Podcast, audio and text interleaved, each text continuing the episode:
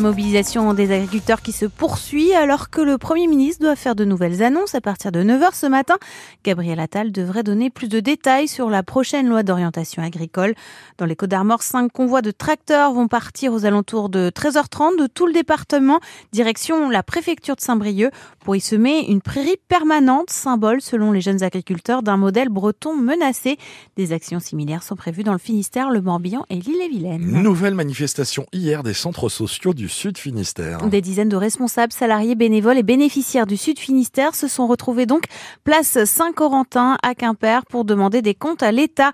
Ils s'étaient déjà mobilisés le 31 janvier dernier. Mobilisation nationale car les finances des centres sociaux sont dans le rouge entre des charges qui explosent et des subventions qui stagnent ou qui diminuent car certaines structures sont en grosse difficulté, Thomas Bier. Ils ont transformé la place Saint-Corentin en centre social géant. Activités et sourires sont de sortie, mais la situation est morose. Aujourd'hui, on n'en peut plus et, et, on a besoin d'aide en fait. Ronan Perrault est le délégué de la Fédération des centres sociaux de Bretagne. La moindre petite fourniture pour des activités a énormément augmenté. Et puis, il y a aussi des revalorisations de salaires qui étaient indispensables, notamment pour les salaires les plus bas. Des charges qui explosent, comme à la Maison pour tous d'Erguer-Armel. C'est le papier toilette et les essuie-mains qui prennent 75% en 4 ans. C'est l'énergie qui passe. On avait un budget à 18 000, on a un budget à 72 000.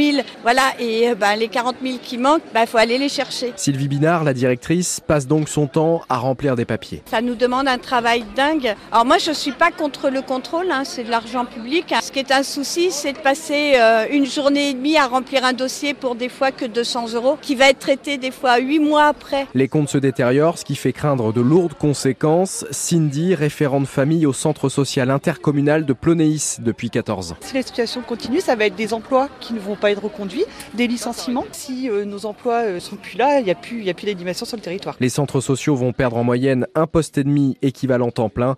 Une nouvelle journée de mobilisation nationale est prévue le 7 mars. Mmh, merci Thomas Bier. Un livreur de drogue incarcéré hier à Brest, l'homme de 40 ans a plaidé coupable et écopé d'un an de prison, dont 4 mois ferme.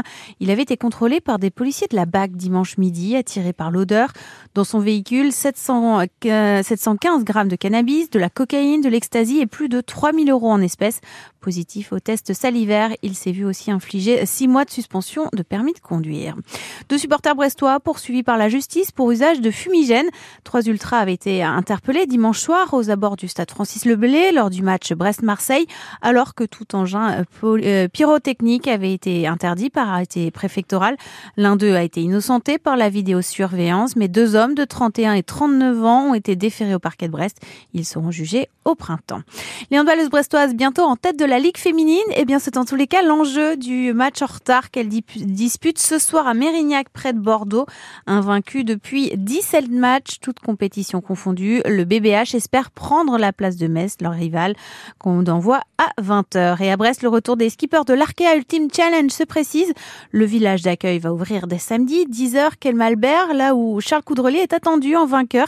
Reste maintenant à savoir quand. La tendance serait lundi après-midi, le temps de laisser passer la grosse dépression attendue dans le golfe de Gascogne en fin de semaine.